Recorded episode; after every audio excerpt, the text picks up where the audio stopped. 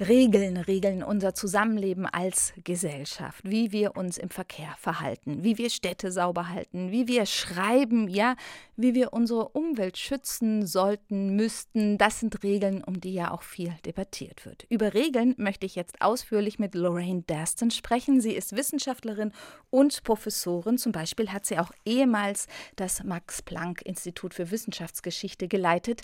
Nun ist ihr Buch über Regeln auf Deutsch erschienen. Regeln eine eine kurze Geschichte, so heißt es. Guten Tag, Frau Desten. Guten Tag, Frau Pirich. Wenn Sie jetzt mal kurz auf diesen Tag zurückschauen, haben Sie heute schon eine Regel gebrochen? Hm, ja, leider schon. Normalerweise mache ich morgen Gymnastik und heute habe ich mir einen Ausnahmstag gegeben. In Ihrem Buch thematisieren Sie verschiedene Bereiche der Mathematik, Astronomie, Rechtschreibung, der Theologie und gucken da auf die Regeln. Ich möchte jetzt mit der Kunst beginnen. Vielleicht lässt sich ja davon auch etwas Allgemeines ableiten. Der Komponist Igor Strawinski, von dem weiß ich, dass er mal gesagt hat, je enger er sich seine Regeln Regeln selbst auferlegt, mit denen er komponiert, desto kreativer, desto freier wird er. Ist das typisch für einen positiven Aspekt von Regeln? Wenn wir sie haben, bewegen wir uns in Sicherheit und dadurch freier? Ja, die Frage ist, welche Art von Sicherheit bekommen wir von den Regeln? Man denkt an Kunstformen und äh, es ist natürlich auf der einen Seite eine Eingrenzung der Möglichkeiten, aber es ist auch auf der anderen Seite ein Anreiz, mit dieser strengen Form etwas Neues zu schaffen.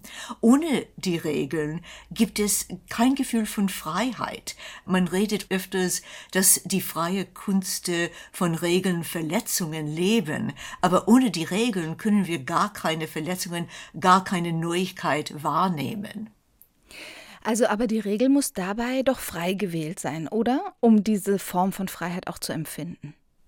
Nicht notwendigerweise. Ähm, ich denke an zum Beispiel die Formen der Dichtung. Diese Formen sind teilweise uralt, aber die werden immer neu erfunden, egal wie streng die Regeln sind. Die, so zum Beispiel ähm, auf Englisch mindestens ein Sonnet muss bestimmten Regeln ähm, folgen, aber ähm, wir haben längst nicht alle Möglichkeiten des Sonnets erschöpft. Und es funktioniert auch deshalb so gut, weil wir als Gemeinschaft diese Sonettregeln kennen und dann auch kennen, wenn sich davon etwas wegbewegt. In der Tat, und sogar unsere Aufmerksamkeit wird dadurch verstärkt, wenn wir eine kleine, subtile Regenverletzung wahrnehmen. Deswegen spürt man öfters, dass ein Meister der Gattung von einem Sonett, sagen wir, immer wieder mit den Regeln ein bisschen spielt, um unsere Erwartungen zu enttäuschen, um uns zu überraschen.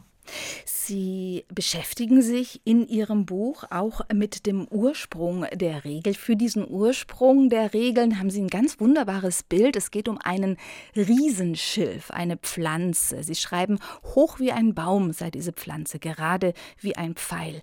Könnten Sie uns von dem erzählen, warum dieser Riesenschilf so wichtig ist für die Ausbildung von Regeln?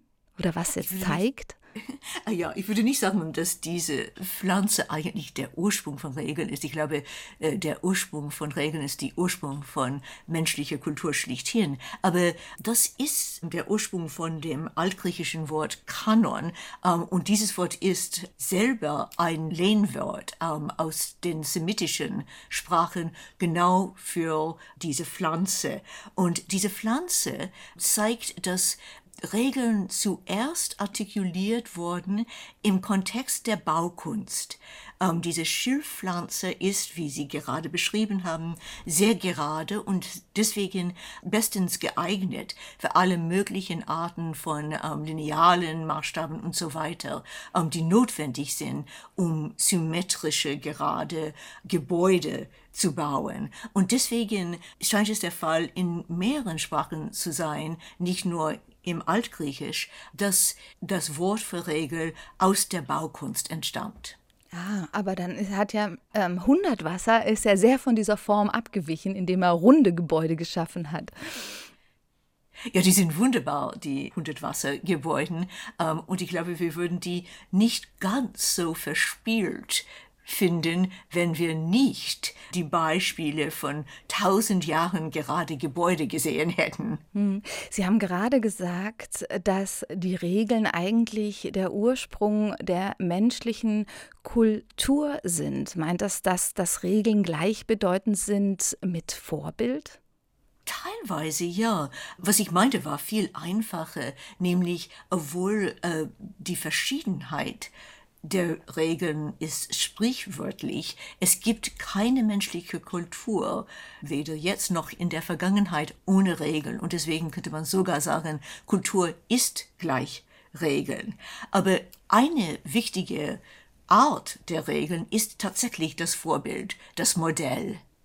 Sie schreiben da auch von den Mönchen, den Benediktinermönchen, die ein sehr, sich sehr strenge Regeln auferlegen. Ähm, hat sich das denn eigentlich bis heute gehalten, dass man sich an solchen Vorbildern orientiert als Gesellschaft und sich nur hin und wieder davon abweichend verhält, indem die Ausnahme die Regel bestätigt? Die Benediktinerregel ist in der Tat ein Musterbeispiel von einer scheinbare sehr strenge Regel. So diese Benediktinerregel formuliert im 6. Jahrhundert nach Christus für den Orden von Benedikt von Nursia besteht aus 73 Kapiteln, sogenannte Präzepte.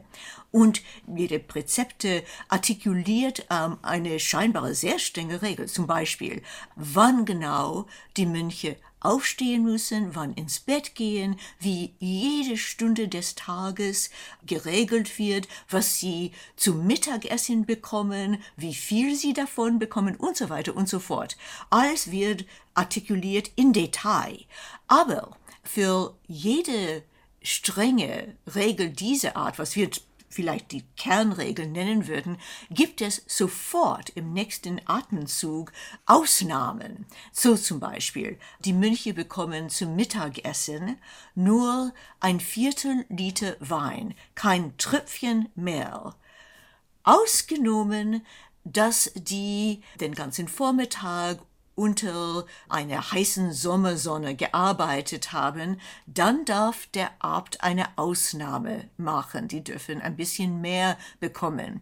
Und nachdem man alle 73 Präzepte gelesen hat, versteht man, dass die Regel ist nicht nur diese 73 Präzepte, die Regel ist der Abt.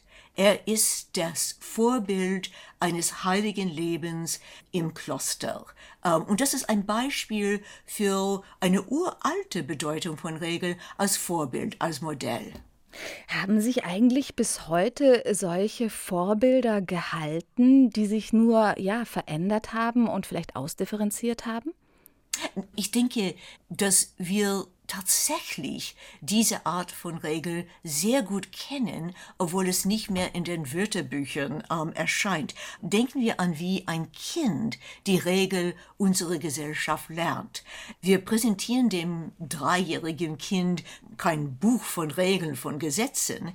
Das Kind lernt durch Vorbildern. Ähm, die Eltern natürlich, die älteren Geschwister, die Lehrerinnen und Lehrer.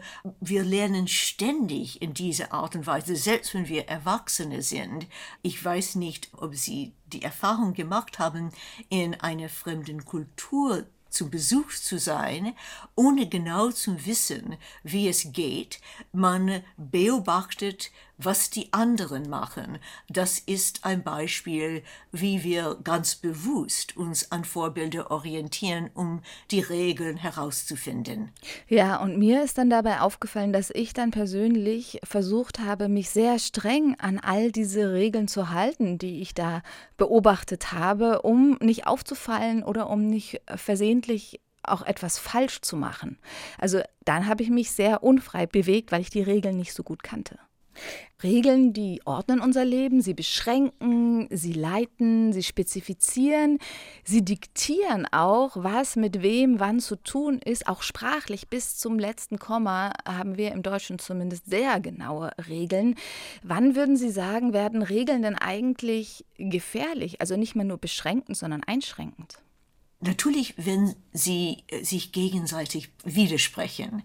Das ist eine Gefahr, in eine Gesellschaft mit vielen Regeln. Und ich glaube, die Juristen machen sich Gedanken über, was man vielleicht Regelstress nennen könnten. Das heißt, niemand, wir haben so viele Regeln, so viele Vorschriften, so viele Gesetze, dass wir uns nicht mehr sicher sind, dass sie miteinander konsistent sind.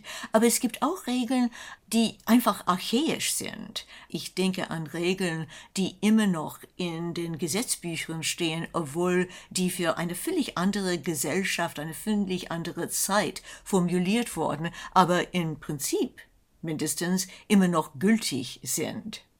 Frau Dersten, würde Ihnen denn eigentlich auch ein Bereich einfallen, der ohne Regeln funktioniert? Ich glaube, ein, ein Bereich, wo es vielleicht funktionieren könnte, ist in kleinen Gruppen. Man stellt sich zum Beispiel ein Cocktailparty vor. Eine Cocktailparty mit nicht zu vielen Gästen und es gibt keine Regeln, mit wem man spricht, wie lange man spricht und so weiter und über was man spricht. Aber das scheint eine Situation mit sehr viel Selbstregulierung. Regeln. Eine kurze Geschichte, so heißt das neue Buch von Lorraine Daston. Sie ist Wissenschaftlerin und hat viele Jahre lang das Max-Planck-Institut für Wissenschaftsgeschichte geleitet. Vielen Dank hier für diesen kurzen Einblick in ihr wirklich wunderbar umfangreiches Buch. Ja, es war ein Vergnügen. Dankeschön. Bei Surkamp ist das Buch erschienen und kostet 34 Euro.